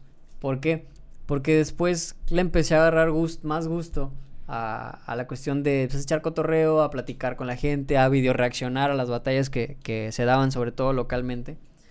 Pero también por otra parte, un poquito más especial, que por ejemplo me empecé a hacer sin. prácticamente sin, sin yo querer, por decirlo así. Me empecé a equipar. Este.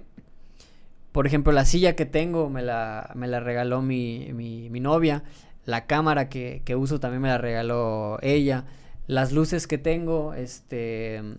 Me las, una luz me la compró mi mamá, otra luz me la compró mi sobrino el micrófono ya hace recientemente lo compré yo, entonces yo lo vi más como que un esfuerzo conjunto, por decirlo así, un, un, esfuerzo entre todos para que se pudieran hacer las transmisiones. Entonces, más que nada, sí, en, en, parte es porque me la paso pues a toda madre con la gente con la que no solo entrevisto, sino que cotorreo también en el chat, pero también es como para hacerle un cierto homenaje a la gente que está confiando en mí para, para pues hacerme estas, estas, estas transmisiones, estos streams, para pasarla, pasarla bien. Porque prácticamente ese es el fin. O sea, realmente yo no busco ni monetizar ni, ni nada de eso, sino pues soy una persona eh, adulta funcional, que pues trabaja y tiene sus ocupaciones. Entonces, ese es como mi ratito de catarsis de, ok, güey, aquí no importa nada más que ver estas batallas, entrevistar a este güey que tiene eh, un tema muy importante de conversación, o ver estos videos, o platicar con la gente. Entonces, yo lo veo más por ese, por ese lado de, de que es como mi, mi, mi tiempo para mí mismo, pero que comparto con la gente, ¿sabes? Sí, sí, sí. Y es lo que luego lo hace como más ameno para la raza gama. Una última vez, nada más, por favor, discúlpame. Este, una última vez. Porque Ahí está, muchas gracias. Este, y la verdad siento que sí es, es algo bien chido lo de, lo de streamear algo así, que por ejemplo en tu caso que fue tu tiempo libre, aprovecharlo para también compartirlo con la raza. Yo creo que luego la raza realmente se da cuenta de eso, o sea, de que, o sea, por ejemplo que tengas una agenda petada y el poquito tiempo que tienes dices, ah, voy a estar aquí platicando con la racita un rato, que por ejemplo yo también es lo que yo hice. Este, yo cuando empecé con lo del stream también, que lo dejé como a los dos meses. Sí, es que, es, que está difícil, porque, y más por el tipo de, de contenido que yo hacía y la cantidad de horas que me aventaba en vivo. Este, también era como que yo buscaba desocuparme de que a las seis o cinco y media y decir, ok, ya me desocupé, Ahora estas tres horas que tengo de cinco y media, tres horas y media de cinco y media a nueve, por ejemplo, o ocho y media, nueve, decía así como que, bueno, voy a darle este ratillo, este, a, para tampoco terminar tan tarde mi, mi día. Ajá. Y ya era como que también la gente se empezó a dar cuenta que es, mira, tiene un rato libre y aquí se avientan. Y a veces sí me llegué a ir hasta las 12 de aquí porque yo streameaba desde aquí. Pero porque realmente se puso bueno el cotorreo y este, que realmente estuvo entretenido. Entonces sí se nota también que de tu parte es un momento que disfrutas bastante. Sí. Y también hacerlo con, con gente que está metida en el medio directamente también ayuda mucho. Sí, fíjate que eso sí le hemos metido machín. Digo, pues de repente la, la gente se cansa de ver mi jeta, güey, todo una hora, una hora y media. Entonces, eh, sí hemos tenido un esfuerzo por contactar gente. Digo, toda la gente en, en este ámbito es de interés, ¿verdad? Pero gente con la que ah, yo admiro o gente que yo veo que la está pegando y que a, las personas que me ven pueden interesarles el tema.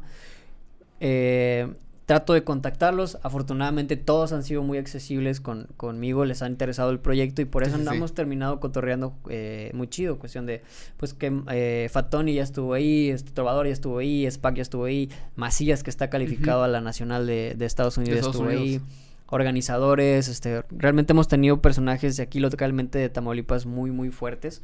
Entonces, yo también agradezco que pues tengan la confianza y se hagan el tiempo. Siempre les digo, yo, güey, yo te agradezco que tengas la disposición de platicar conmigo una hora, una hora y media, porque no parece banda, pero yo no soy una persona que hable mucho o que platique bastante. Entonces, el hecho de mantener una conversación con alguien así un largo tiempo, pues debe ser cansado. Entonces, yo sí, sí agradezco eso, que se den el chance como de platicar temas que a la gente le interesa, porque yo me veo como una plataforma. O sea, yo mm, pongo a un invitado ahí pero realmente quien pone todas las preguntas y quien pone todas las dinámicas es la gente en el chat. Sí. Son quienes están comentando, quienes están preguntando, entonces los invitados que yo traigo son para ellos, ya saben. Entre más cotorreo hay en el chat, mejor se pone el stream. Sí, sí, sí. Y por otro lado, pues tengo lo del stream paranormal, que eso recientemente también lo estamos Sí, tiene poquito que lo estás. Tiene poquito. Pensando. Ya me está dando pendiente hacerlo porque la neta sí soy muy miedoso, banda. No, no crean que soy valiente. Y las últimas transmisiones que he hecho de stream paranormal las he hecho solo en mi casa, o sea, no hay nadie. Entonces, los sustos, sonidos, caras, gestos, todo lo que vean es completamente real porque sí me da mucho miedo. Pero también me gusta que, ellos sean parte de ese miedo, o sea, porque se involucran y o una, o se ríen porque está botana que me estoy espantando, o dos, también les da, les da miedo. Entonces, lo que yo pensé es hacer, primero lo pensé como hacer dos, en dos páginas el stream paranormal y en otro la, la, de freestyle. Pero después dije, güey, a final de cuentas, pues es la misma persona. Sí. Es la misma gente que normalmente me, me, me ve. Pues voy a mezclar nada más lo cambio de, de días, los ajusto y ya. Entonces, como ha, como ha funcionado. Pero sí, o sea, básicamente es como mi rato de, de, de desestrés, de catarsis. Por eso yo, justo siempre, siempre, siempre cuando voy a transmitir, voy por algo de botana, me lleno mi termo de lo que voy a tomar y es cuando ya empiezo a transmitir. Porque para mí es como que, güey, ya se acabó el día, se acabó la semana, ahora sí, tengo un tiempo para mí, ¿sabes? Sí, pues, sí. La, neta sí me gusta mucho compartirlo con la, con la gente. Sí, la neta es algo que, que se nota y se agradece que una persona eh, se dé el tiempo de estar un ratito ahí, que obviamente empiezas como que con muy poca gente, pero poco a poco empiezan a encontrar el cotorreo y dicen, ah, mira, está, está chido. Aparte salen buenos memes. Sí, salen buenos memes, ya, sí, sí me da risa cada vez que ya al día siguiente, no me acuerdo cuántos días después, este ya pones de que estos son los memes del que salieron del stream de esta semana. Salen buenos memes. Sí. la neta, e, eso está muy chido.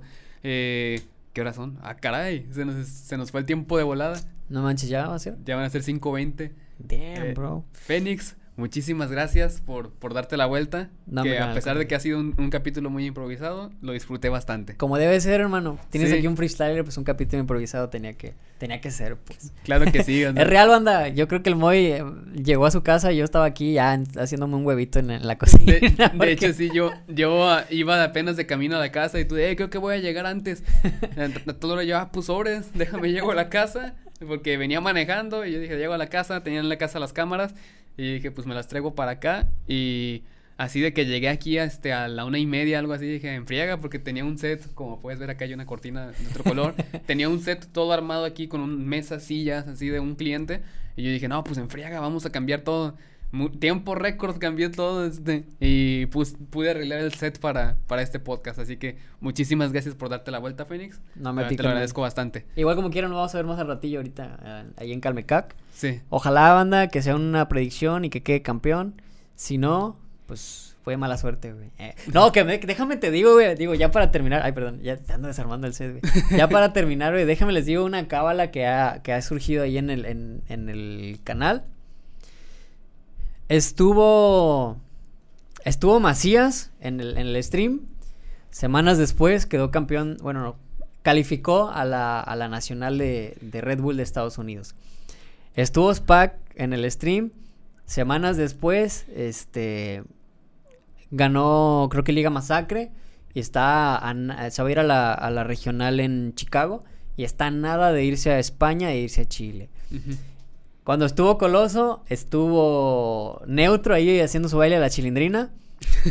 Neutro acaba de quedar campeón de Liga Venom. Entonces, hace 15 días. Quedó. Hace 15 días. Entonces, yo nada más les digo, gente que pisa el stream, gente que queda campeón. Entonces, si ustedes traen por ahí un torneo pendiente que quieran quedar campeón, si quieren sumar puntos FMS, pues echen un mensajillo, soy de buena suerte. Y ahí dense una vuelta por el, por el stream. Pero bueno, esto no es el mío, es el te, te, voy a echar un mensaje luego a decir que, epa, invítame a ver qué, a ver qué se arma. Yo no soy freestyler, pero a ver qué pasa. Sí, güey, es que como ya te decía, también está muy interesante ver tu perspectiva desde el lado gráfico, desde el lado de producción es otro punto de vista completamente diferente que también estaría chingón verlo, güey. La neta sí. Ahora Sí. nos organizamos. Sí, con gusto, con gusto. Lo armamos. Sin problema. Bueno, gracias por estar en mi podcast. Ah, no. Bueno, entonces ya, ya quedó. Este, ¿cómo te encuentran en redes sociales, Fénix? Así, el último gol. El último gol en Facebook como FNX, eh, así corridito y con mayúsculas, y en Instagram como arroba soy FNX, en TikTok también arroba soy FNX, tal cual. güey. Así facilito lo encuentran, ahí pueden verme los viernes a las diez y media haciendo la hora del cringe, que vamos a cambiar el nombre, pero la hora del cringe, y los miércoles diez y media igual también, el stream paranormal. Este, y ya, de repente es lo que principalmente subimos, vamos a tener invi- invitados chidos, vamos a tener cotorreo bueno. Y vamos a ver muchos sustos en el stream paranormal también porque da miedo. Para que estén pendientes este, de, de esos y para que cuando nos salga este episodio van a poder ver el, el- la hora del cringe porque sale el viernes y para que estén pendientes del próximo miércoles para que vayan a, a ver este el stream paranormal. Con un especial, les debo un especial. No sé si va a ser de psicofonías o mensajes subliminales. No, mejor me quedes capítulo que subliminales porque psicofonías da miedo, ¿no? pues es el chiste, güey. Sí, psicofonías está como es del diablo eso. Mensaje subliminal todavía puedes decir, ah, pues va. Pero psicofonías ahí sí es como que no, no manches, pa' dónde no, te no, no, hagas. no. Este, eso, eso ya, ya te pone, te pone tenso. Este, Raza, muchísimas gracias por ver este episodio. Eh, la verdad fue un episodio muy disfrutable. Eh, ya saben que me pueden encontrar a mí en todos lados como arroba Moyo Robledo. Y pues los veré el próximo viernes. Ahí nos vemos.